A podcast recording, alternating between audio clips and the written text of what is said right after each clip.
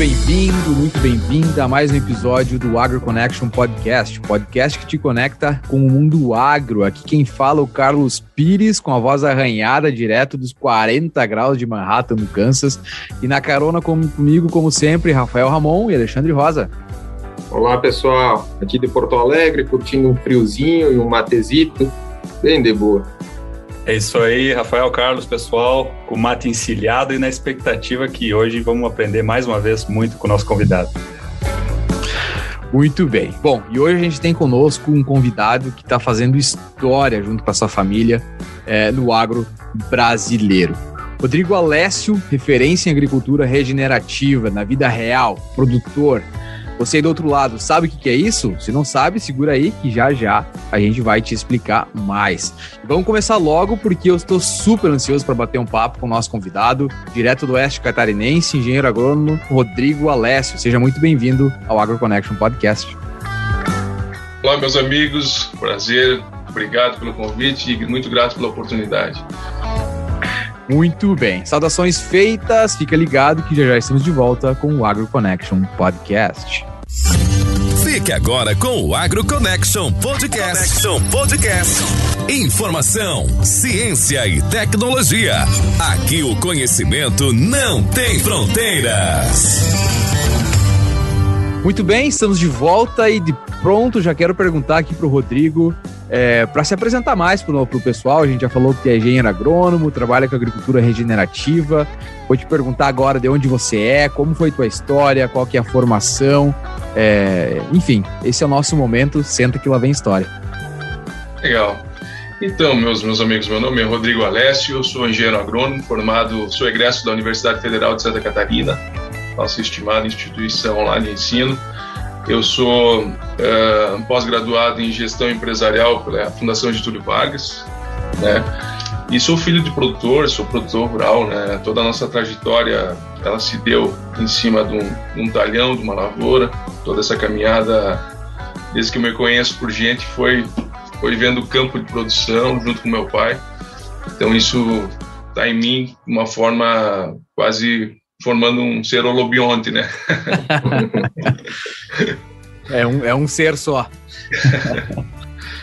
bem, bem arraigado. A história do meu pai é uma história bem interessante, se pudesse fazer um breve contexto para vocês aqui. Claro, com certeza. Ele começou, a família dele era uma família que trabalhava com transporte de grãos na época, né, e madeira principalmente. E grãos era menos porque a região não, não tinha agricultura, era mais extração de madeira mesmo.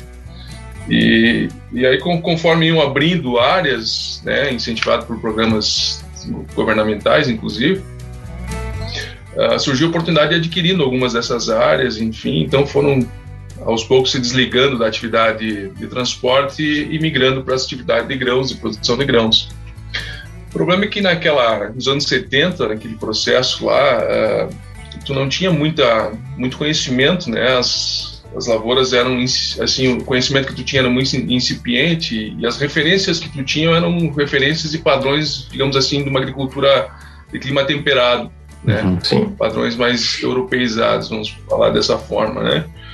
E os nossos uh, imigrantes nossos avós enfim nossos pais eles uh, praticaram no primeiro momento essa agricultura né? Que a gente chama de convencional né? Onde o revolvimento do solo era Padrão. Uma, uma, uma, constante, era uma constante, né? E aí a, a coisa acabou que você colocando um sistema num clima temperado, num sistema tropical, a chance de dar errado era muito grande, tanto é que a insolvência financeira veio na, na sequência, né? E o meu pai, uh, muito preocupado, porque a dificuldade que você tinha em estabelecer culturas, né? Você plantava o talhão, daqui um pouco vinha uma enxurrada, levava tudo embora. Uh, a questão das, dos períodos intercalares entre as culturas de verão, você tinha que mecanizar muito, incorporar, inclusive os, os parques herbicida que tinha, você tinha que incorporar, então isso agredia sobremodo o solo, queimava carbono, né, pulverizava toda, toda aquela camada superficial mais fértil. E aí chegou uma, uma situação limite, assim, passa safra, é, após safra, a, a produtividade não, não aumenta, as, as, dívidas vão se acumulando e, e aí surgiu uma, uma, conversa na região de que tinha um pessoal nos Campos Gerais, alguns produtores já desenvolvendo uma forma diferente de cultivar, tão chamado plantio direto, sistema de plantio direto. Sim. De pronto, meu pai pegou mais um, dois colegas da região aqui próxima e ficaram uma semana na casa de um dos precursores do plantio direto, no, no Pereira. Então chegou lá e já se deparou com uma estrutura já um pouco mais evoluída, né? culturas de cobertura, nesses, ocupando esses espaços intercalares, manejando aveia para plantar em seguida. Ele ficou muito impressionado com aquilo, com aqueles fundamentos todos, e voltou de lá muito, muito, muito assim uh, uh, satisfeito, né, e querendo aplicar de pronto tudo que ele havia uh, visto lá, né. E, e, e, a trajetória dele a partir dali foi muito importante, viu? Porque as coisas mudaram de uma forma bem interessante. Então a nossa história está muito ligada a essa inflexão de rumos que ele teve na época foi isso que permitiu ficar na atividade e se desenvolver nela e aprimorar os fundamentos e construir toda uma agricultura diferente que é a agricultura que a gente vem fazendo hoje, graças a esse, essa inflexão. Então a gente deve muito aos pais do plantio direto, né? Os americanos Bacana. aí têm os founding, tem os founding fathers, os americanos aí nós temos os, os founding fathers do plantio direto, que, que é o Bartz, Herbert Bartz, é uma biografia, ele já não, não faz parte dessa, desse plano terreno aqui, mas é uma biografia que vale a pena ser lida, uhum. um homem de gênio, assim, né? O Frank Dijkstra e o Nono Pereira são três, três pessoas que personalizam muito. Óbvio que esse trabalho foi feito a várias mãos, né? Mas eles personalizam essa, essa mudança na agricultura tropical. Aí. Exatamente. Bom, eu acho que uh, já falando um pouco, né, do tema que a que a gente gostaria de, de, discutir aqui nesse, nesse episódio, né? Que é um, um tema, um, um tipo de agricultura relativamente novo para nós aqui no Brasil, que ainda não se fala muito, que é a agricultura regenerativa. Você poderia explicar para nós o que, que, seria o conceito da agricultura regenerativa e o que, que vocês estão fazendo aí na propriedade do Zalésio? Claro, perfeitamente. Então, o termo regenerativo é um termo que nos remete a, a voltar a uma situação anterior, né? Regenerar. Então, mas a, de uma forma simplificada, eu poderia dizer para vocês que é produzir em parceria com a natureza. De uma forma bem simples. Se nós avançarmos um pouquinho no conceito, nós podemos falar assim: é produzir de uma forma dinâmica, né? Em ambientes tropicais, potencializando essas, essas, essas eficiências em termos de biodiversidade, pluviosidade e calor que a gente tem, né? Então, usando esses serviços ecossistêmicos a nosso favor, de uma maneira potencializada. Seria mais ou menos assim que nós poderíamos enquadrar o termo, né?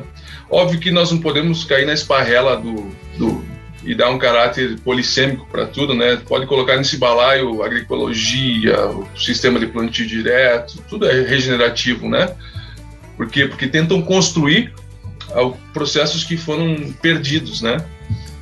Partindo do pressuposto que um sistema de produção agricultável, antropizado, não é a natureza. A natureza é o nosso modelo ideal, né? Certo. A gente se espelha lá para tentar abstrair daquilo algumas leis que regem todo aquele sistema, mas nós nunca vamos chegar naquela construção ideal, né? Naquele sistema totalmente equilibrado, porque a agricultura ela agride, ela estressa o ambiente, ela tem toda uma modulação diferente em termos de relações.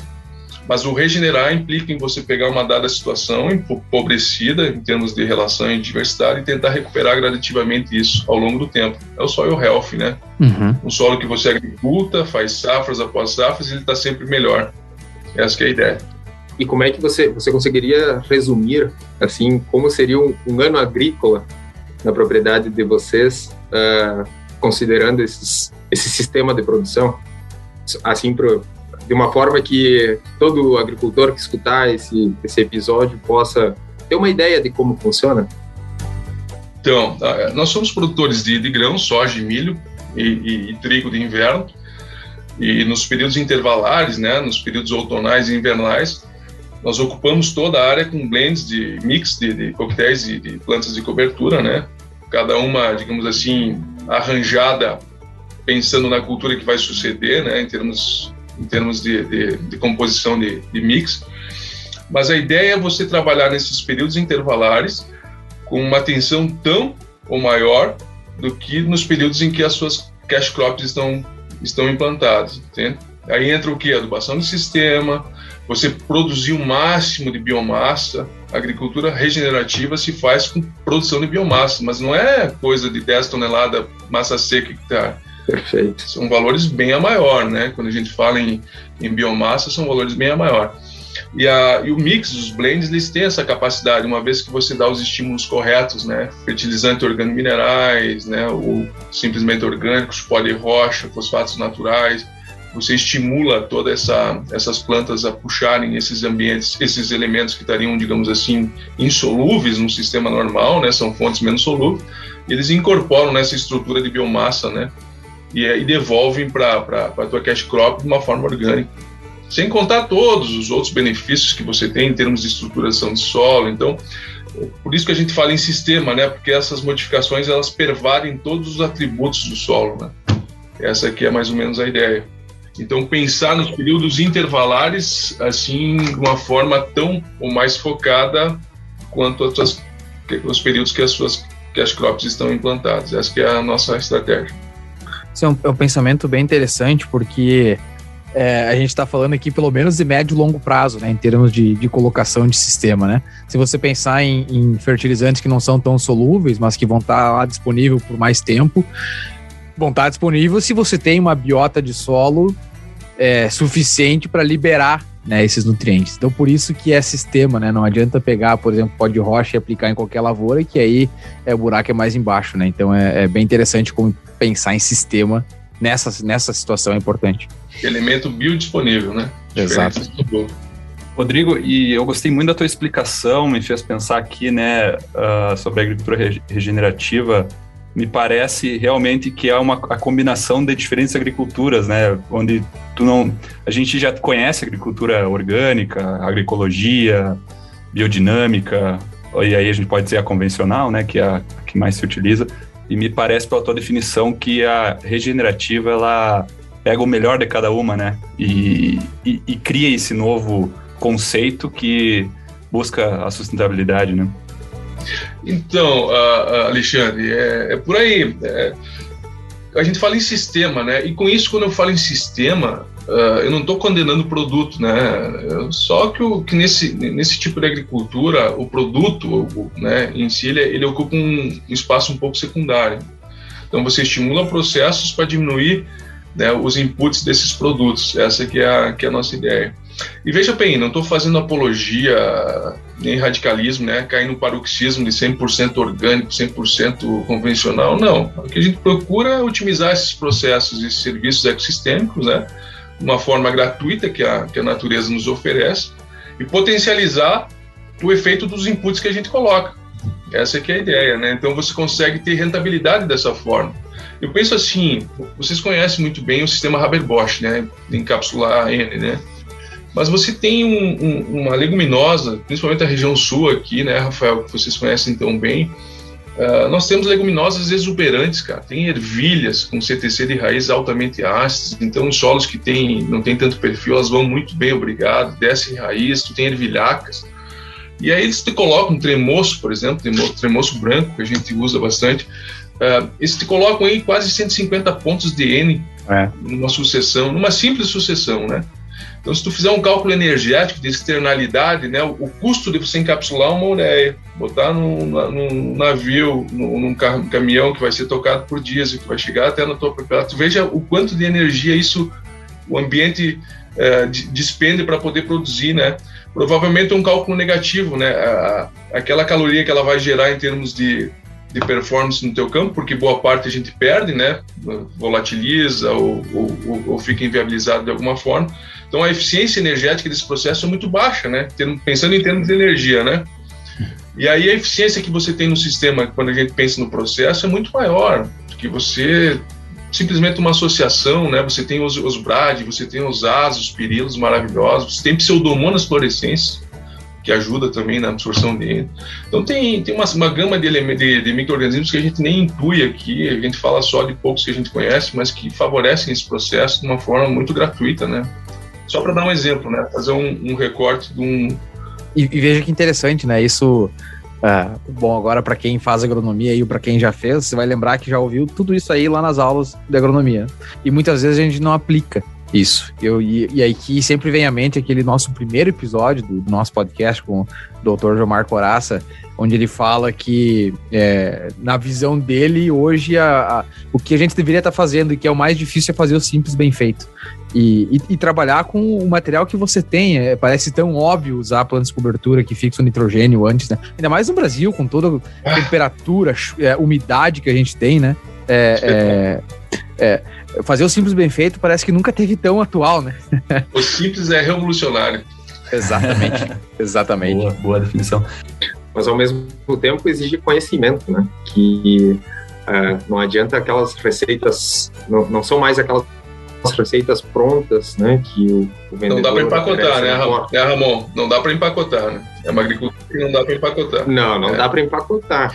Exatamente. Então é muito conhecimento envolvido, entender os processos é isso que vai fazer a diferença, né? No, no... Colocou num, num, ponto fundamental. Essa agricultura uh, que a gente está tentando desenvolver, e nós não somos originais nisso, tem muita gente já fazendo isso no Brasil, graças a Deus. E é uma agricultura que depende eminentemente do conhecimento. Exatamente. As bases do conhecimento, elas modificam nessa agricultura. Então, aquelas bases tradicionais nós temos que rever e a gente se volta para um outro tipo de base de conhecimento. Né? Então, ele é o elemento, o insumo preponderante para fazer essa agricultura, o conhecimento. Mas muito me alegra ver vocês, assim, tão jovens, já com essa visão né, em diferentes cantos do mundo e pensando dessa forma, né? Eu acredito que a gente vai ter um, um, avanço muito bom nesses processos, nesses entendimentos, né? As pessoas que estão vindo agora, tanto na parte de pesquisa quanto na parte de, propriamente de, de extensão, já vem com um perfil um pouco diferente, conseguindo ter ter, digamos, um olhar mais afinado para esses nuances tão especiais que a gente tanto almeja no sistema de produção. Os resultados desses sistemas, né, em que o conhecimento é aplicado, já, já, já está sendo mostrado por aí, né, a visibilidade que vocês estão tendo, né, tem o, o, o produtor lá do, do Paraná, né, que faz os, os vídeos dele simples no canal, mas mostrando o resultado, né, entre outros agricultores que tem por aí, a gente precisa desses bons exemplos e a gente precisa mostrar né, que dá certo para incentivar mais, mais agricultores a se engajar nesse tipo de sistema de produção. Então, estamos aí para tentar levar esse conhecimento também adiante. Exatamente. E Rodrigo, a tua frase, o simples é revolucionário, né? Qual foi o gatilho para essa revolução na, na, propriedade de vocês, né? Uh, voltando ao teu pai lá quando foi visitar um dos precursores, vai lá. Perfeito. Então, Alexandre. Pai com nome bonito, é... né? Pai com nome bonito. Carlos Alessio. Carlos Roberto Alessio. Gremista inveterado. Barbaridade. melhor ainda. então, ele, o meu pai foi o seguinte, ele teve todo esse processo de, de, de, de, incursão lá com o pessoal dos Campos Gerais, então ele se pautou muito naquelas relações, né? Então o que, era o plantio direto que eles apregoavam lá? Rotação de cultura, mini, mínimo revolvimento possível, né? E o mulching permanente, seja ele verde ou seco, né? Uma camada de, de palha na superfície. Ele sempre tem a, a, a, frase dele: você tem que, com o teu chimarrão, caminhar teu talhão no domingo, depois de plantado, com, com chinelo de dedo e não pode sujar o pé de terra. Né? Esse, é um, esse é um padrão, é um. Muito bom. que baita técnica. Boa definição. É um indicador de qualidade. Perfeito. e o que, que, ele quer dizer com isso, de uma forma bem simples? Que você realmente tem que perturbar o mínimo possível. Então, esses, esses fundamentos ele, ele absorveu assim de uma forma muito, muito profunda. E a partir daí começou a desenvolver uma agricultura, mesmo assim, tentando focar só na questão da erosão, que era o objetivo principal deles, mas foi que nem, eu, que nem eu falei, quando você mexe no sistema com fundamentos, eles pervadem toda a química, toda a física, então tudo vai melhorando nessa agricultura, né? Controle de espontâneas, tudo vai melhorando. E ele tinha um feeling, e aí é muito dele isso, né? Mesmo sem estudar, mesmo sem ter instrução, ele, ele mal sabe uh, né, redigir um nome ali, ele a formação dele é muito precária, mas ele, ele tem esse feeling do processo, ele tem esse feeling do que, que a planta quer, entendeu? O solo, como é que tu tem que trabalhar. Então nós, nós recebemos um solo muito bom, né, do ponto de vista de, de atributos. A química não estava tão equilibrada, mas assim, uh, os processos estavam muito bem feitos. E aí nós fomos para a faculdade, aí voltamos, desaprendemos um pouco na faculdade e borramos todo o esquema dele. Começamos a entrar com a agricultura de precisão. E, e aí, e aí deu. Foi complicado, cara. Gurizada medonha. Eu e o meu irmão achava que nós íamos resolver quimicamente o solo, né? Com a AP, com o advento da agricultura de precisão. Tu, tu disse, não, agora vamos resolver áreas que estão. Área de baixo, tu vai jogar em, em área de alta, vamos homogeneizar. E aí, uh, na nossa uh, juvenil ignorância, uh, a gente não percebia que outros processos são muito mais importantes do que, eminentemente, a química. Não que ela não seja importante, ela é importante, mas ela é um, um elemento, um fator em meio a muitos outros, né? E a AP, nesse sentido, ela, ela nos trouxe uma, um insight muito interessante, que eu acho que foi uma das inflexões grandes. Teve duas situações, uma da AP e uma de um, um período que eu estava aplicando no milho lá, que eu meio que me desanimei disse, não, vamos parar com esse negócio, vamos pensar de outra forma, isso aqui não vai levar nós a nada. Então, eu, nós tínhamos o milho, nós produzimos o milho em rotação, milho verão, e teve um ataque um período, logo que a Spodoptera entrou no milho assim, valendo, sabe? E e aí nós usávamos muito sintético, né? Muito fertilizante sintético, aplicações de N sintético, e o sintético ele desequilibra a planta, a fisiologia dela, porque dá um choque de N na planta, uhum. né? É toda aquela teoria da trofobiose, né? Ela, uhum. né? ela fica com muito, muito açúcar, muito aminoácido livre, né? De pequenas cadeias circulando, então você tem a semioquímica, toda aquela história que a gente já sabe. Os mastigadores são atraídos, inseto corpo mole também. E a pressão aqui, por ocasião né, na, naquela safra foi enorme, cara. Então nós entrávamos assim com coquetéis de quase cinco, seis tipos de, de princípio ativo de inseticida. E aí teve uma noite que nós entramos com fosforado, tu imagina, usar fosforado na época, organofosforado, de ação total assim. E aí nós aplicamos à noite, no outro dia eu cedo fui caminhar para ver o, o efeito e, e, e abriu o sol, assim, um sol bonito de manhã, cara, e aquele troço começou a volatilizar. Ixi. E eu quase não, quase não consegui atravessar o campo, sabe? Aí eu disse, meu Deus, cara, não, não é possível, né? Eu não estou conseguindo caminhar num talhão, é, alguma coisa errada tá, tá acontecendo, cara. E ali, ali, foi um troço que me chocou, assim, profundamente. Eu disse, não, vamos ter que mudar esse, esse processo, vamos atrás de outras fontes, de outro caminho, né? Embora a gente estivesse fazendo já um sistema de plantio direto, assim, dentro dos preceitos, mas a, o químico estava muito pesado ainda, né? E aí você entrava num ciclo perverso, cada vez mais químico, cada vez mais princípio ativo, pragas que eram pragas secundárias assumiam caráter de pragas principais e cada vez mais input. E aí esse, esse, foi um ponto. O segundo ponto foi que a AP, como, como, nós fazíamos grids amostrais, meu irmão que tocava o projeto, o Diego, que ele é formado, em, tinha mestrado na UPF, ele voltou do mestrado e começou a tocar isso aí.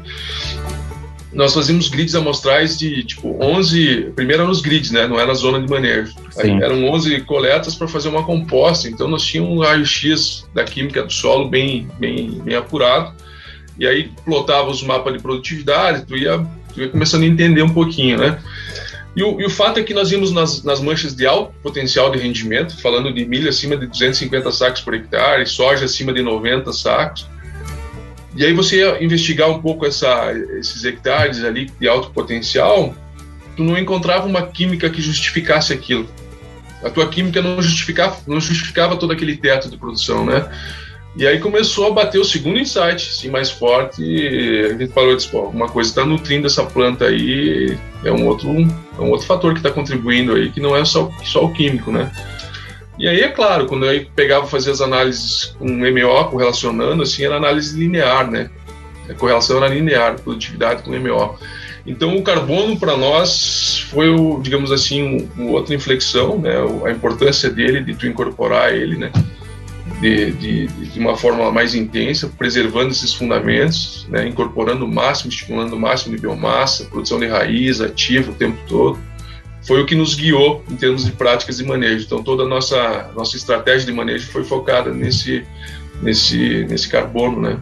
E aí tu vai entendendo um pouco, vai, vai descobrindo um pouco a importância dele no, no processo, tamponamento. Aí a gente entendia por que, que nós com pH não tão alto estava produzindo bem, entende? Aí tu começa a amarrar as, os pontos, assim. Mas foram esses dois momentos, assim, mais, um bem dramático, né? Que é aquela questão do tu não conseguir atravessar a tua área. Ah, isso, isso é pesado, pá. E a, e, a, e a segunda foi a questão do... E eu sou, sou o aplicador ainda do, do, do autopropelido, né? nossa propriedade ela não é tão grande nem tão pequena, então a gente tem que fazer parte do processo operacional também. E aí você vai se desanimando, pô. Tu, tu, toda hora tá, tem que estar tá entrando com químico, químico e químico, cara. O dia inteiro, o dia inteiro cheirando fosforado, enfim. Por mais que tu se proteja. Aí foi, foram os dois momentos, assim, que eu dizia os, os key points, né? Os ponteados aí. Isso é bem interessante e, e bom, e a gente, a gente está no início, né? Tanto no Brasil como nos Estados Unidos, a gente engatinha muito ainda sobre a agricultura regenerativa, né? E o, o, o potencial dela ainda é desconhecido porque a gente não tem tanto tempo de agricultura regenerativa é, ou, ou, agricultura sustentável, né? Que até aqui nos Estados Unidos hoje tem muito ah, troca-troca uh, de informações em relação a qual que é realmente o conceito, né? Qual é a definição, na verdade, de agricultura regenerativa. Hoje tem muito disso aqui. Um, algumas pessoas acham que é zero é, é, químicos e sintéticos, tem pessoas que acham que é razoável, é, precisa encontrar um equilíbrio, um balanço. Então, ainda tem muito dessa discussão e é desconhecido o potencial, né? Nesse sentido, eu sempre gosto de dizer, quando eu cheguei aqui em 2017, meu orientador aqui nos Estados Unidos, inclusive foi nosso entrevistado no podcast aí sobre saúde do solo, tem lá o episódio em inglês e em português para quem quiser escutar. É, ele sempre falava que as pradarias nativas aqui dos Estados Unidos eram um modelo. Ele sabe que a agricultura não poderia chegar lá, mas ele gostava de usar essas pradarias nativas como um modelo né, e tentar espelhar a agricultura. O que é interessante é que nos últimos dois anos, depois das nossas pesquisas aqui com trabalhos com produtores, né, é, é, intensificando o sistema, diversificando o sistema, tentando aumentar a matéria orgânica, tentando aumentar a comunidade microbiana, trabalhos de saúde do solo especificamente, hoje ele já fala: será que as pradarias são um modelo? Ou será que a agricultura tem um potencial maior ainda Exato. de sequestrar carbono e ser mais sustentável que as áreas nativas, inclusive? Então a gente está numa transição, né? E, e, nesse, nesse, nesse contexto, eu queria te perguntar como que você vê é, agricultura regenerativa ou agricultura sustentável em termos de potencial. Será que a gente não pode passar em termos de carbono ou ser até mais sustentável do que matas nativas, por exemplo? Então, é, boa pergunta. Não sei se vou ter condições de responder ela de uma forma assim plena, mas eu acho que sim. Eu acho que nós temos assim áreas de talhões de cultivo hoje que se tu pegar e cheirar, cheirar ah, o solo. Uhum. É, um, é um solo que se assemelha muito ao solo de, de mata, já muito assim, né, aqueles odores né, de ácidos úmicos, fúvicos. A, a, capacidade de infiltração da água, ela ela está muito parecida com a, o solo de floresta, né? Mas aí tu me fala em riqueza de processos, né, em diversidade. A gente está tentando nesse ambiente, no intervalo de um ano agrícola para o outro, estamos intercalando aí 15, vamos colocar assim de 10 a 15 culturas diferentes, né? Isso aí, em relação ao que uma floresta te oferta, um bioma tropical, por exemplo, é quase nada, né, em termos de riqueza de diversidade, né? Exato. Aí, se tu pegar na parte de microbiologia também, né, Carlos, você tem toda uma, uma modulação do microbioma da risosfera totalmente diferente, porque está trabalhando com monocultivo. Lá você tem raízes, né, com diferentes exudados, exudando o ano inteiro. Então a diversidade, a riqueza de interações em tu que é muito maior lá, né? Os, os networks são muito maiores. Mas isso não quer dizer que a gente não, não consiga se aproximar, assim, em linhas gerais desse ambiente, né? Não, né? Você tem um potencial, por exemplo, vamos pensar em cerrados, né? Solos um pouquinho mais, mais intemperizados, mais, mais pobres. Tem culturas lá, Carlos, que, que descem a quase 4 metros com raiz, braquiárias é. resilientes, né? Estilosantes. Eu vi trincheiras assim, se tivesse me mostrado num vídeo eu não acreditaria, mas eu estava pessoalmente dentro da trincheira lá em Goiás, no, no, evento que nós tivemos na Embrapa lá, e aquilo é um, é, é um absurdo, né? O potencial que nós temos para evoluir em termos de, de processos com esse tipo de material, com essas culturas, entendendo um pouco essa interface microbiologia-planta, né? Até onde a gente pode ir com isso, quais são os os, os, os micro-organismos realmente importantes né, dentro dessa simplificada modulação em termos de, de, de, microbioma de risosfera. Né. Um, por exemplo, uma cultura, você sabe melhor que eu, uma cultura hoje melhorada geneticamente, ela não tem essa capacidade de estender intera interações quanto, um, uma, a, a, digamos, a silvestre dela. Né. Uhum. Então a gente tem que entender, tem que evoluir muito nesse sentido, né? O que, que acontece ali, quais são as trocas. Mas uma coisa é certa, na medida que você vai diminuindo essa, diminuindo essa carga química, esses processos eles vão florescendo assim. E esse ciclo, ao contrário da agricultura convencional, é um ciclo virtuoso. Perfeito. Talhão que você conseguiu passar, fazer essa transição, esse ano agrícola sem muita carga química, no outro ano provavelmente ela vai ser menor ainda, entende? A pressão vai ser menor, porque o sistema vai se arrumando, vai se arranjando. Eu acredito que nós temos um potencial enorme, enorme. Falar assim em crescimento vertical, né, dentro da propriedade, né, melhorar o processo, melhorar a produtividade, capacidade de resiliência, né, uh, ambientes assim que chove pouco, então você tem que essa água que cair aí tem que ser absorvida 100% tu não pode perder de forma alguma, e para isso esse equilíbrio de microporosidade é tão fundamental. Exato. Isso só faz, só faz com construção de perfil com planta, só com raiz. Tem que abrir trincheira, olhar o que está acontecendo, esse carbono está sendo incorporado, está escurecendo o perfil. Está ficando no sistema, né? Exato, são, são vários indicadores assim, né? Quando tu vê a estrutura perfeita de um fungo numa resteva saindo, tu abre uma, uma entrelinha, assim, tu tem uma, toda uma atividade de saprofítica ali, de benéficos. Então, isso, aí são indicadores, assim, vivos de que tu está indo no, no, rumo certo, né? Mas dizer que a gente, né, nessa agricultura, vai conseguir chegar num equilíbrio perfeito como, como uma floresta, assim, eu acredito que a gente tem um, tem um intervalo longo ainda, né? Óbvio que tu pode colocar um componente arbóreo, um componente animal, enriquecer mais o teu, teu processo de produção, mas para isso tu tem que ir evoluindo, né? Criando métricas, enfim, não desatentando também do aspecto financeiro, até fazer essas transições com qualidade. Tem todo um caminho bem longo para nós trilharmos aí, mas o potencial é, é absurdo. Tem que comer muito feijão. é, Rodrigo, você uh, rapidamente tocou num ponto que para mim interessa muito. Sempre, sempre trabalhei com o impacto do manejo, uso do solo no ciclo hidrológico, não no ciclo hidrológico como um todo, mas nos fluxos, por exemplo, uma bacia hidrográfica. E, e bom, você já deve ter percebido também, a gente tem essa, essa recorrência mais uh, frequente de eventos extremos, chuvas mais intensas, né, com grandes volumes em um curto período, uh, as secas que a gente enfrentou recentemente. Então, fala-se muito hoje do carbono, obviamente, ele tem uma importância né, que não cabe a, não tem que discutir, mas quando se fala em água, o que, que você teria a dizer a respeito de água no solo? Você já falou aí do, das, das, vantagens né, do sistema né, uh, em que você tem mais raízes, né, uma porosidade uh, melhor que permite maior infiltração, mas o que que, o que que você tem percebido quando você compara a tua lavoura e provavelmente a do vizinho que não, não tem um sistema tão, tão complexo e completo? Uhum. Eu diria. Não, Rafael, uh, esse ano vocês acompanharam a estiagem que nos pegou aqui no, na região sul do país como um todo, né? Até uma região de Cerrado, Mato Grosso do Sul também pegou alguma coisa, Paraguai pegou bastante, Argentina, região da fronteira lá também pesado eu falo o seguinte: uh, a água dirige a produtividade, né? O teu sistema ele pode ser o mais mais regenera desculpa, regenerativo possível, mas se chega um ponto que se a estiagem pegar valendo mesmo, você vai nivelar. Você vai nivelar com sistemas normais, né?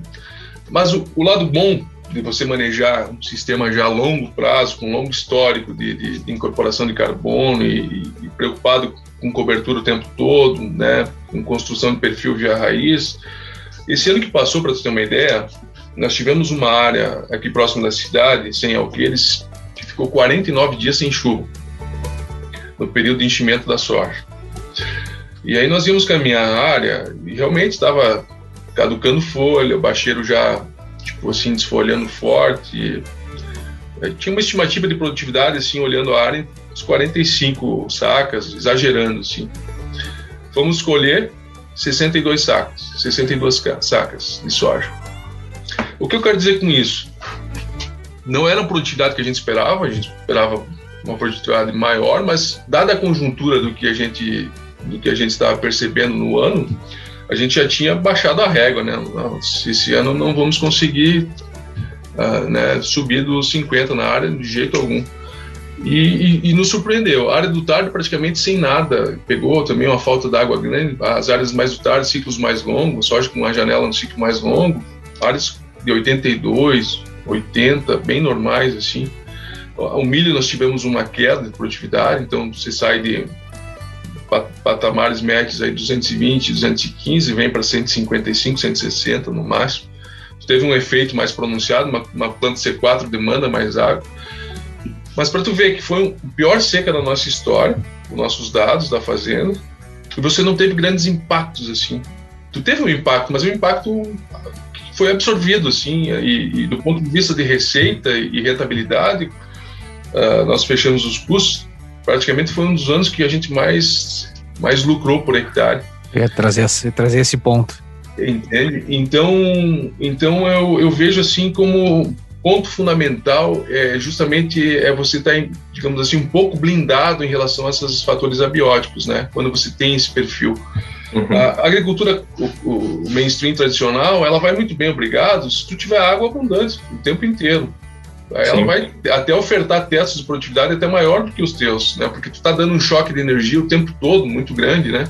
Uhum concentrado, né?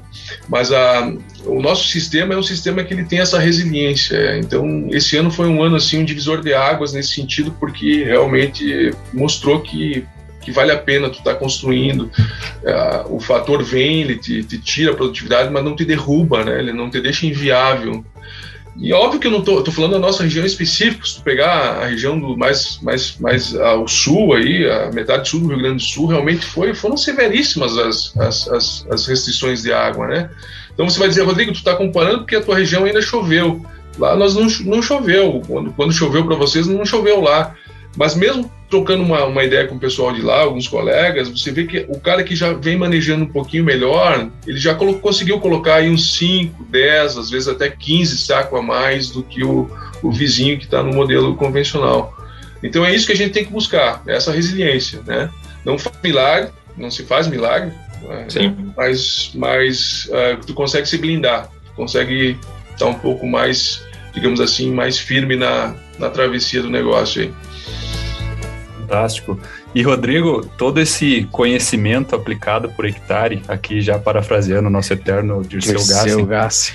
É, é, sabia muito, né? Como compartilhando aqui com os nossos ouvintes, né? Onde que quais são as tuas referências, né? Para ti, para guiar aí o, a, a, fazenda, né? Tu, teu irmão, né? Que, que onde é que vocês buscam informação técnica com pessoas que vocês conversam, né? Porque tu mencionou no início do episódio aqui é uma coisa muito nova, né? Eu imagino que tu tenha, que tu faça muita tentativa e erro, só que, é, como a gente falou, muitas das práticas que, que tu aplica e que a agricultura regenerativa aplica, ela demora para aparecer o resultado, né? Então, a tentativa e erro aqui pode ser um erro de 5, 10 anos, né? A gente não sabe. Então, eu queria que tu, se tu puder compartilhar conosco aí. Perfeito. Uh, com certeza, uh, Alexandre, os, os erros foram, não foram poucos, né? E, só que o erro é uma, é uma questão que a gente tem que, tem que prestar atenção nele, né? A gente vai para um congresso, para um seminário, só fala de coisa boa, né? Só, só acerto, só mostra foto exuberante. E eu acho que a gente tem que atentar para o erro nessa agricultura, porque é ele que vai nos, nos ajudar a, a, a pensar em estratégias diferentes ou, ou, ou refazer o processo de uma outra forma. Então, o erro é muito importante nessa agricultura, não podemos desatentar do erro, né? Aprender com o erro, principalmente.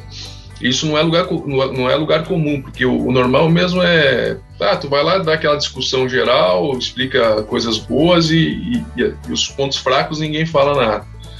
E é uma, é uma agricultura que a gente recebe muita crítica também, né? tem várias críticas, tem aquela crítica daquele cara que está no mercado do convencional, então ele vai sabe que pode perder potencial de venda de produto, então ele te critica por com viés já de mercado. Tem aquela crítica daquele pesquisador que levou uma vida toda pensando em processos que estão, não diria ultrapassados, mas a dinâmica dessa agricultura ela requer outro tipo de conhecimento, então ele está com um foco numa janela muito estreita de, e aí não quer se contradizer, não quer, não quer, digamos assim, dar o braço a torcer do ponto de vista de, de experiência profissional. E aí tu tem aquela crítica honesta, que é aquele produtor que tenta fazer e não consegue. Essa é a crítica honesta. Então essa e tem muita gente que tenta fazer e não consegue. E aí eu sempre penso assim, tu tem que olhar para o ambiente, qual é a oferta do, do lugar, o que, que você tem de potencial, uh, né? O, qual é a essencialidade desse processo naquela realidade, o que, que realmente é essencial que ele não está fazendo. Então, não adianta nós ficar procurando multiplicar um on-farm isolado, uma comunidade, achar que vai resolver o problema do cara. se o cara não está fazendo, o produtor não está fazendo né, um, uma boa construção de, de, uma boa cobertura de, de plantas intervalares, não tem um perfil já um pouco mais organizado quimicamente também. Não tem milagre, é fazer o, o basicão bem feito, de uma forma bem consciente, né? E aí os processos vão começando a, a desenvolver toda essa exuberância que a gente imagina.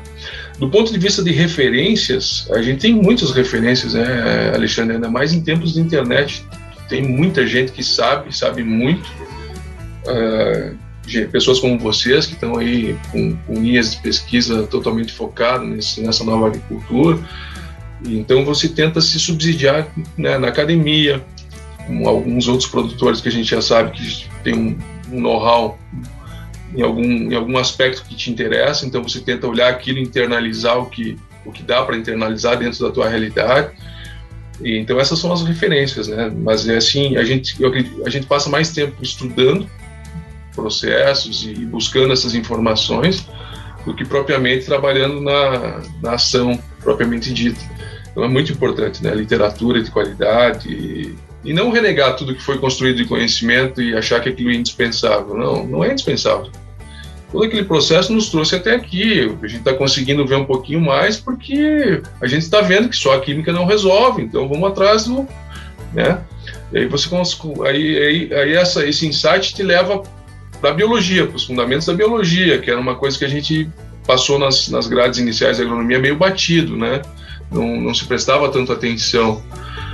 E eu acho que esse resgate é importante, conhecer um pouco dessa visão um pouco mais holística, né? O que, que é o, um, né, o bioma, um, toda essa biocenose que ocorre no solo, essas relações que a saudosa Primavera falava muito tempo lá atrás. Muito bem lembrado. E tentar, e tentar entender isso e aplicar, aplicar em prática, né? Na prática. Isso é, isso, é interessante e a gente recebeu aqui um grupo de brasileiros é, de diversos lugares do Brasil, de norte a sul, né, para fazer um tour aqui com, com, com nós AgroConnection nos Estados Unidos. E aí eu fiz para eles um, uma apresentação sobre a saúde do solo, as nossas pesquisas aqui nos Estados Unidos sobre isso. E eu estava falando sobre as propriedades químicas, né? Cálcio, magnésio, fósforo, potássio, por aí vai. As físicas, densidade do solo, é, resistência à penetração, infiltração, agregados. E a biológica, né? Que aí a gente já fala um pouco mais enzimas, a gente fala um pouco mais de fungos saprofíticos, de micorriza, bactéria e por aí vai. E aí eu faço assim, uma analogia que a parte química do solo é o Ronaldinho Gaúcho. Todo mundo conhece. Tudo bem que ele é traíra, né? A gente já sabe, para quem é gremista mas, mas todo mundo conhece ele. Ele é praticamente conhecido no mundo inteiro.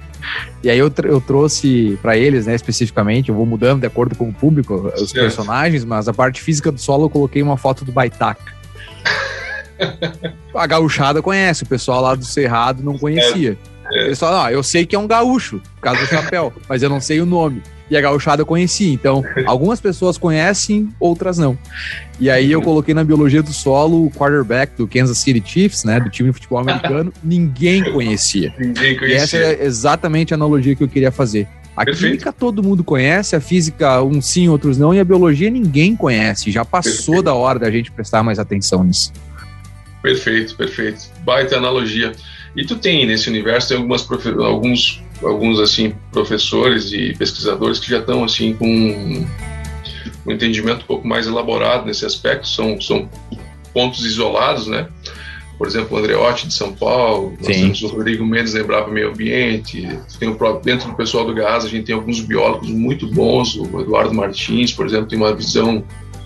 E aí a gente está tá conseguindo uma coisa inédita meus amigos que é é você ter a era um sonho isso antigamente, você ter pesquisa, extensão e os produtores e o serviço público olhando. Eu tive no estado de Goiás, já tem uma política estadual para bioinsumos, tentando uh, fazer com que os institutos federais do estado desenvolvam assim trabalhos nessa linha, né, de saber compatibilidade biológico-químico, uh, comunidades, biofábricas, biofábricas instaladas nesses, nesses institutos que vão conseguir disponibilizar produtos para produtores menores entende? Tu pode parecer um, um, processo incipiente, assim, mas ele é, ele é revolucionário, porque todos os, os atores do setor estão conversando, cara.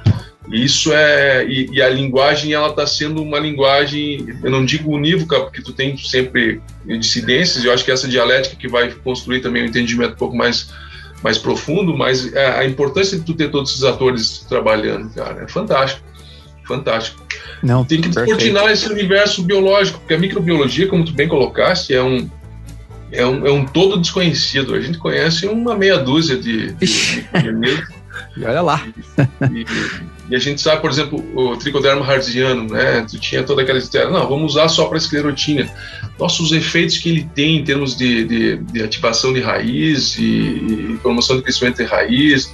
E, ele tem, tem, uma série de outros efeitos uh, secundários que são tão ou mais importantes quanto a própria questão da, da esclerotina, né? Uhum. Então você, você começa a ver que a vantagem disso aí, o que, que é? É que você está aplicando um produto que conversa com a natureza, né, com aquele ambiente, te oferece vários, vários mecanismos de ação ali, te oferece uma antibiose na folha, te oferece uma, uma situação de elicitação de alguma via metabólica na planta, uhum. te oferece uma solubilização do mineral que estaria teoricamente mais fortemente absorvido. Então, não é uma coisa simples assim, não. Tu está oferecendo todo um aparato para a planta conseguir fazer esse, essa travessia é, mais, mais, digamos assim, mais preparada para os patógenos, enfim, para as doenças. Com certeza. E eu fiz todo aquele floreio da parte da biologia, porque eu queria te perguntar justamente sobre a biofábrica. É, a gente sabe que vocês têm aí na propriedade de vocês, e, e já, já comentaste do Bacillus thuringiensis, agora falou de tricoderma.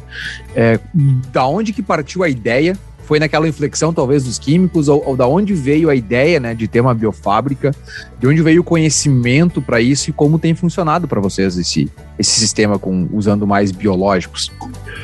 Então, vocês são um pouco mais novos que eu, mas vocês devem lembrar da, do bacilo, dos baculovírus, né? Pensando em vírus, né? Como é que a gente fazia artesanalmente? Então, coletava as, as, as lagartas, macerava e depois então você já tinha alguma, alguns fundamentos ali atrás, né? Depois a coisa foi se perdendo com os BT e tal. Depois toda essa química também uh, excessiva que a gente estava jogando, você não conseguia fazer com que esses processos biológicos evoluíssem da forma como a gente imaginava. Mas assim, então a gente tinha um problema que estava usando muita química.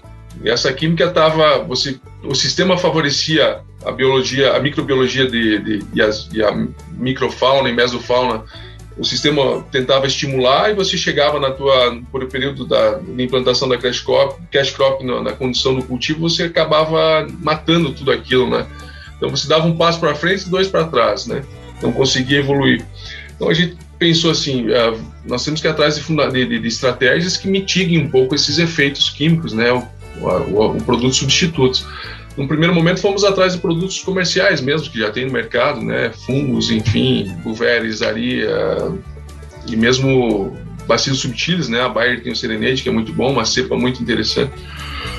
E aí, tô conversando com um e com o outro, uma, com uma, um colega aqui, outro ali, você já tinha uma, um movimento da, da, da questão dos bio, bioreatores.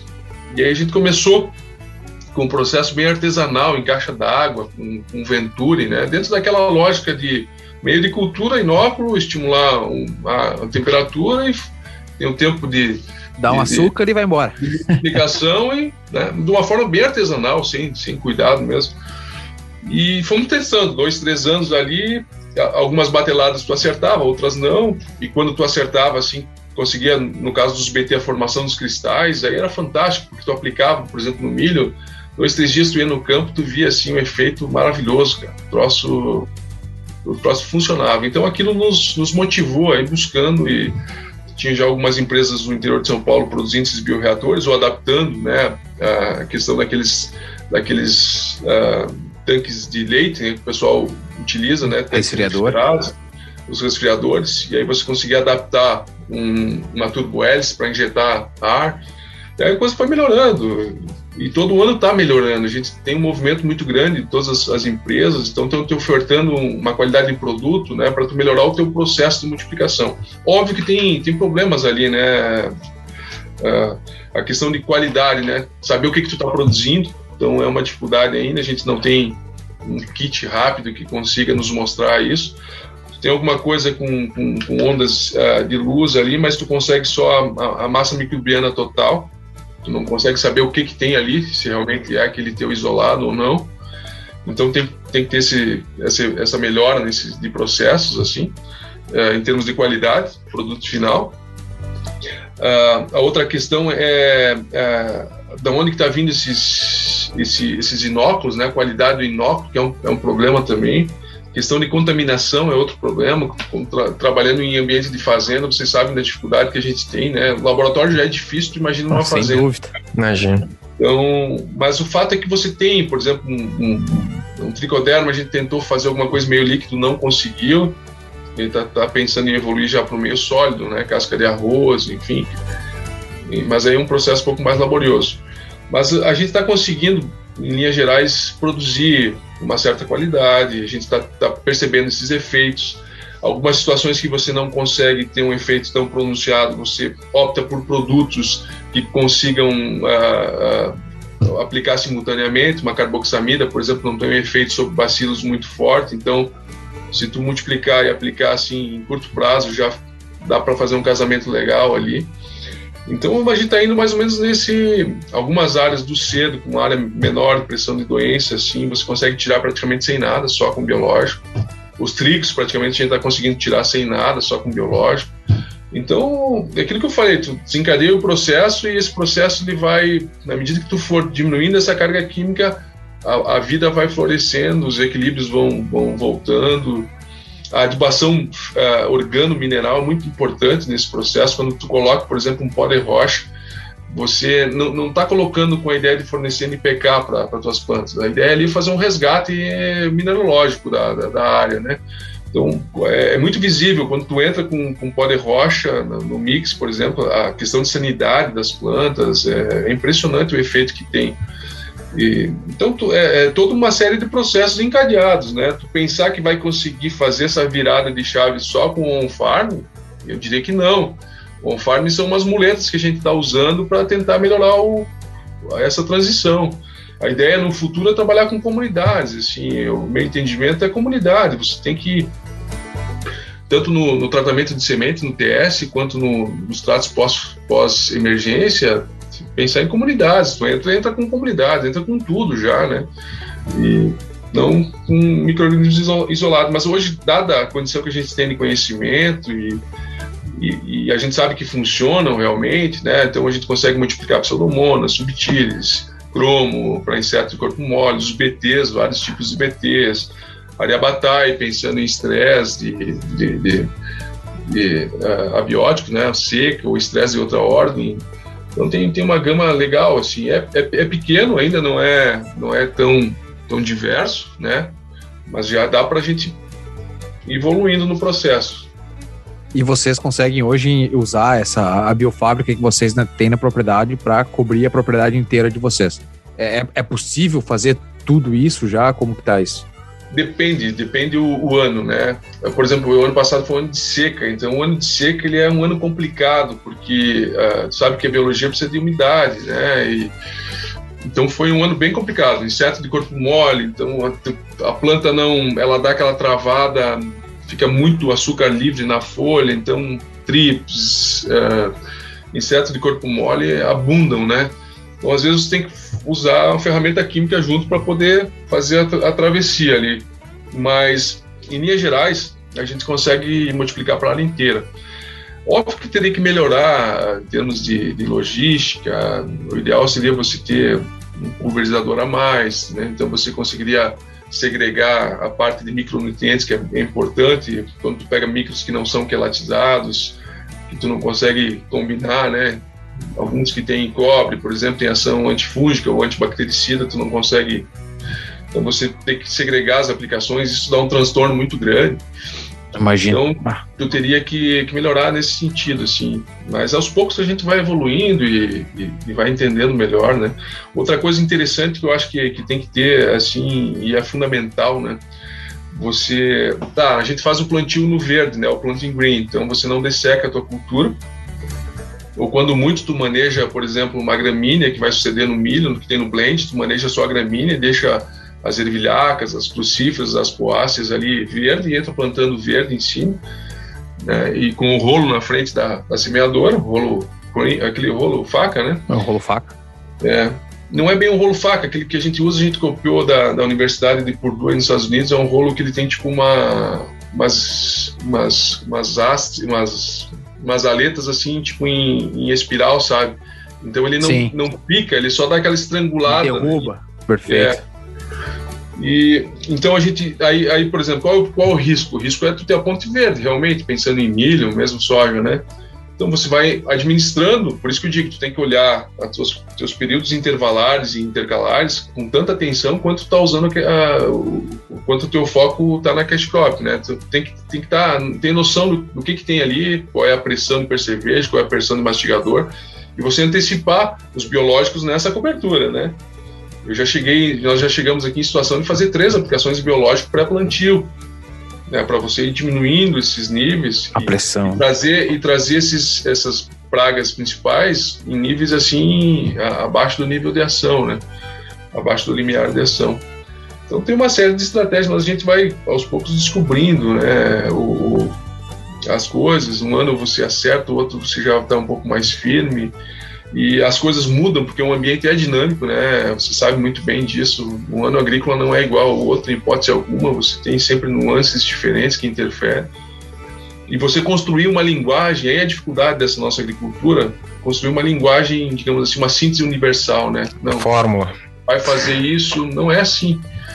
É, tem que meio que a questão, por exemplo, de, de aplicações uh, em cobertura de elementos solúveis, né? tentar fracionar o máximo possível, não dar aquele choque na planta, desarrumar a fisiologia dela, porque daí faz, vai, vai promover um ataque maior de insetos pragas, tu vai ter que entrar, de repente, até com um químico nisso.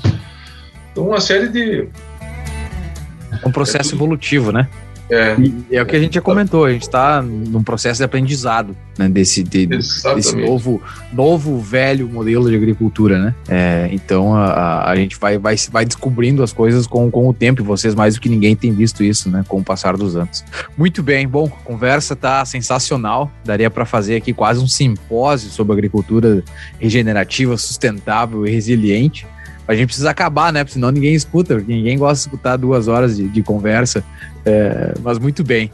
Uh, Rodrigo, a gente vai agora para nossa parte que a gente chama de bate-volta. Perguntas rasteiras, simples e respostas é, curtas, para conhecer um pouco mais aí quem que é o Rodrigo é, fora da, da agricultura regenerativa. E a primeira que a gente tem para fazer para ti é de uma experiência inesquecível experiência inesquecível foi o meu primeiro contato com a literatura de José Jorge Luiz Borges, um escritor argentino, um contista que eu acho maravilhoso. Quando eu peguei os livros dele, foi para mim foi uma um choque.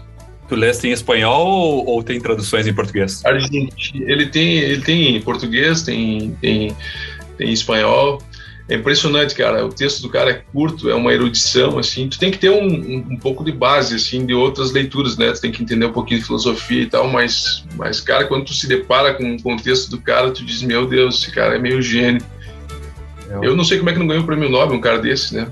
É, esse, é, esse é um, o Mário Vargas Llosa, que é um escritor contemporâneo nosso, que é um colombiano, um, peru, um peruano, famoso, ganhou o prêmio Nobel também, ele fala muito assim perguntaram para ele quem, quem é o cara ah, aqui do, da, da, América que vai ser lido daqui 200 anos.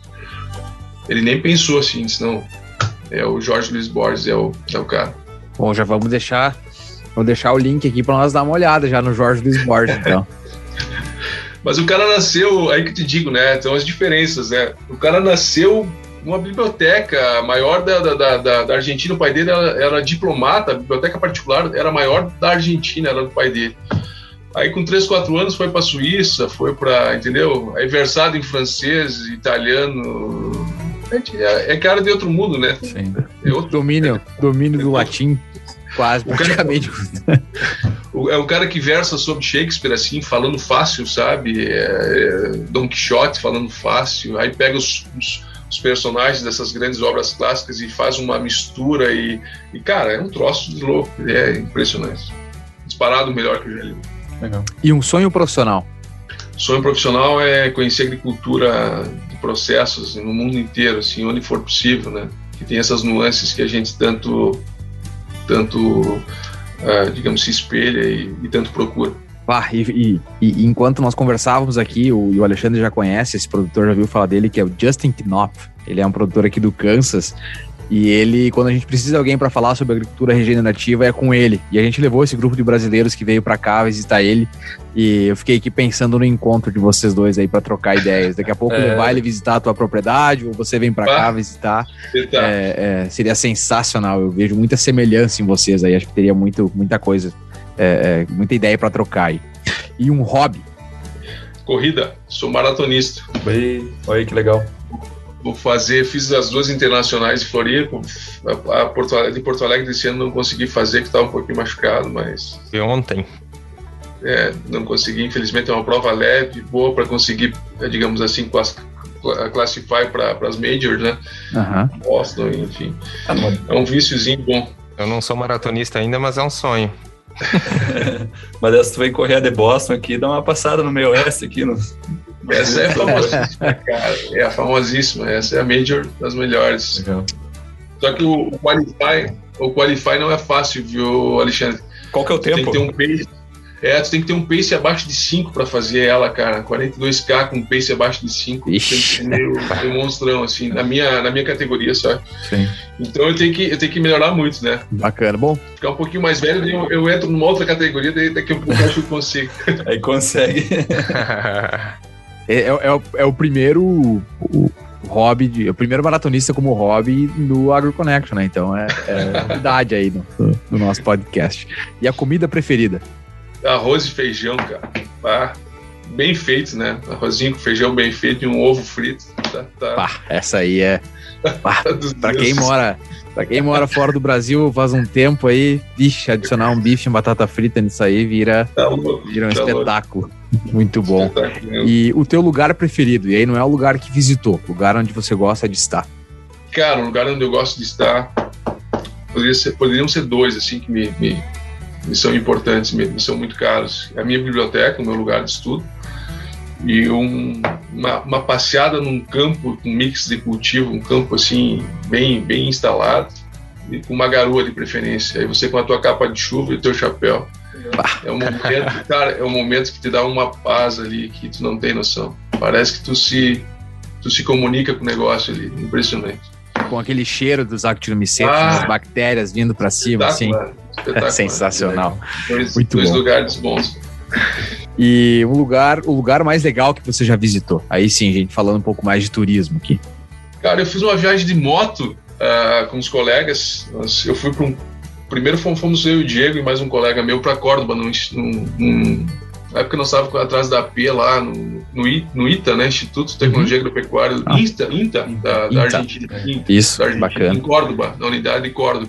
Tinha um evento muito grande lá, cara, e os caras têm uma tecnologia absurda, assim, sabe? Bem evoluídos, embora seja uma empresa estatal, assim, mas bem, bem legal, assim, me surpreendeu muito. E aí nós estávamos em Córdoba e disse, ah, vamos esticar para Mendoza, também não é tanto, né? Aproveitar e emparelhar o final de semana. E de moto, né, cara? E aí olhava, tava, tava numa, numa um, tipo assim, uns 150 quilômetros antes da cordilheira, assim, olhava aquele fundo, sabe? Aquele troço meio escuro, assim. E na medida que tu ia aproximando, aquilo te, te confundia, tu não sabia muito bem se era nuvem, se era aragem, o que que era. Cara, quando tu chega perto, assim, puta merda, é um troço, desculpa o termo aí, mas é, é um troço. Sabe quando se depara aquele troço, tu, aí tu, tu tem a noção da tua insignificância, cara. Para mim foi um momento assim, forte aquilo. É um dos poucos momentos da minha vida que eu só consegui pensar naquilo que eu tava olhando, sabe? Porque é muito difícil, né? Tu se concentrar. Difícil. É muito difícil, né? Uhum.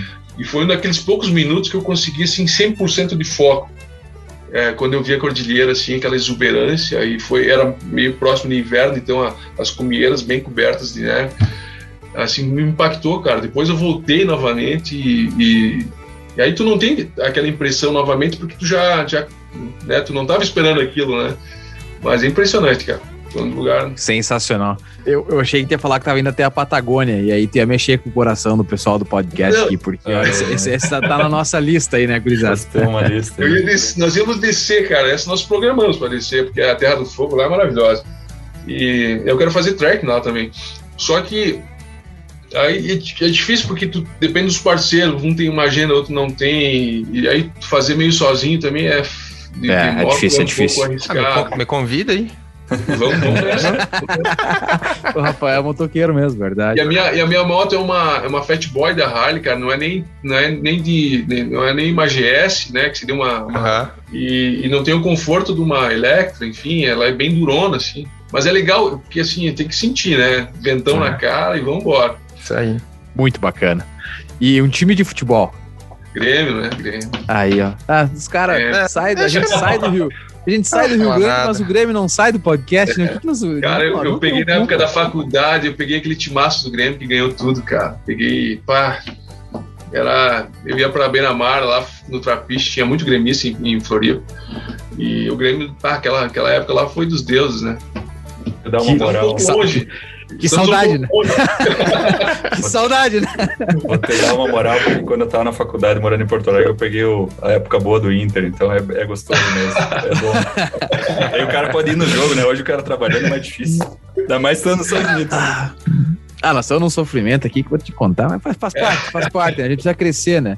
É termodinâmico do no equilíbrio. Pra, pra melhorar, tem que estressar o ambiente. Então, Exato. vamos voltar mais forte. E As plantas da mesma forma, né? Se tu Exatamente. tudo na base, tu não vai forçá-la a manter intera- interações. Então, tu quer anular tua, as tuas interações ali, você põe muito solúvel na base, aí você sepulta de vez. Perfeito, baita O analogia. problema, o problema é que cair, cair pra segunda divisão é passar um arado no campo, né? Esse que é o problema. Ah! Ah, depende do ponto de vista. Muito bom. Mas é merecido, né, cara? Um time, um time do tamanho do Grêmio ficar dependendo de resultado aí, cara. Não, Ah, eu tá tava- louco. chegou uma hora que eu joguei a toalha e disse, não, cai, cai, tá tudo certo. Não adianta. Enchemos a lavoura de fertilizante e não choveu. Não tem o que fazer, né? Não adianta. Muito bom. E o Rodrigo, uma fraqueza. Fraqueza, eu sou prolixo no sentido de falar exageradamente, cara. Tá às vezes numa interlocução de amigos, aí um papo descontraído, às vezes eu domino a conversa não me percebo. Eu acho que tem que me corrigir, assim. Eu sei desse defeito e não é fácil. E outra, prestar atenção na minha interlocução, cara. Se alguém tá, tá, tá falando comigo, tentar entender a real do que o cara quer me transmitir, assim. É, é muito difícil para mim, assim, eu tenho essa dificuldade. Porque eu já começo a imaginar outras coisas na medida que ele vai falando e já atropela a conversa, então tem que me, me corrigir nisso. Sou muito prolixo. Muito bem. Bom, sensacional, né? É, a gente vem batendo aí podcast após podcast com conversas de, de- que, que nos enriquecem, né? É, Não somente o nosso público que ouve, mas também nós como profissionais do agro. É, com certeza um aprendizado gigantesco hoje aí para entender um pouco mais de sistemas. Rodrigo, muito obrigado. Já estou te agradecendo aqui é, é, o seu tempo, né? A gente sabe que a correria hoje depois é pro pós-pandemia, né, com o advento online, parece que a gente está sempre com alguma coisa para fazer. Então, te agradecer de antemão aí já é, você ter desprendido esse tempo para conversar conosco. Um abraço, meus amigos, um prazer enorme. Agradeço pelo convite e estamos disponíveis na medida que vocês demandarem. E a gente sempre está aberto a trocas, porque dessa forma a gente enriquece, né? Vocês vão nos subsidiando com, com, com informações que vocês dominam e, e eu tento, dentro da minha, da minha humilde condição, tentar passar um pouquinho também para vocês do, do que a gente está fazendo. Mas é um processo de crescimento contínuo, né? E onde o conhecimento é, a, é o insumo principal. E a gente fica muito grato por você estar compartilhando o teu conhecimento aqui com nós e com os nossos ouvintes. Então isso, isso é, é digno porque se você guardar, né, se a gente guarda só para nós o conhecimento, ele não, não tem o mesmo valor que ele teria, né, quando compartilhado, quando mais, mais pessoas podem né, uh, desfrutar, aprender junto, junto com a gente. Então, Rodrigo, muito obrigado aí por, como o Carlos falou, é, é mais um dos episódios que a gente traz aqui, é, rico em conhecimento, é, com, com grandes nomes, personagens da agricultura, né, e que tem que está aí numa frente também agora, uma frente inovadora, né, servindo de exemplo. Então a gente agradece a tua disponibilidade de ter vindo aqui no AgroConnection falar um pouco sobre esse conceito de agricultura regenerativa, que com certeza vai, vai ganhar muita força aí no, no, no futuro próximo.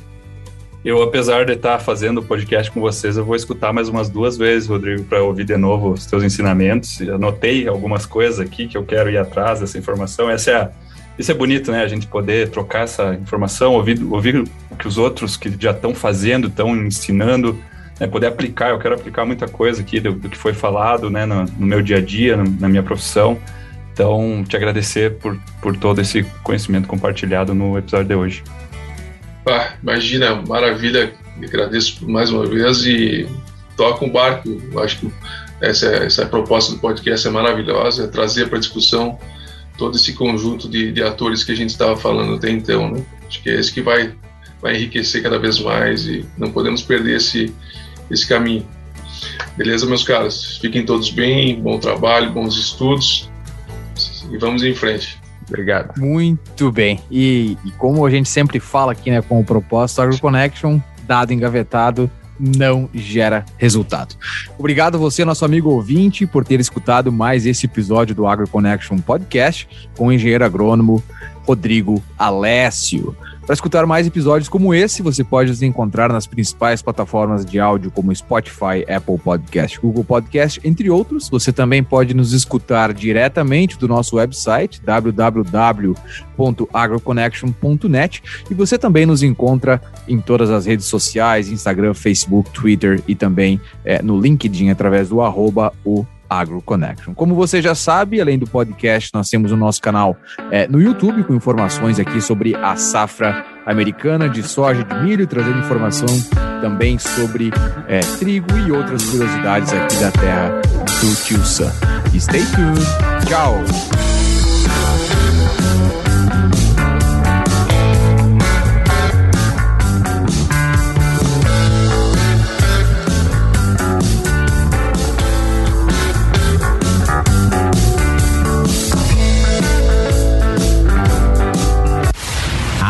Connection.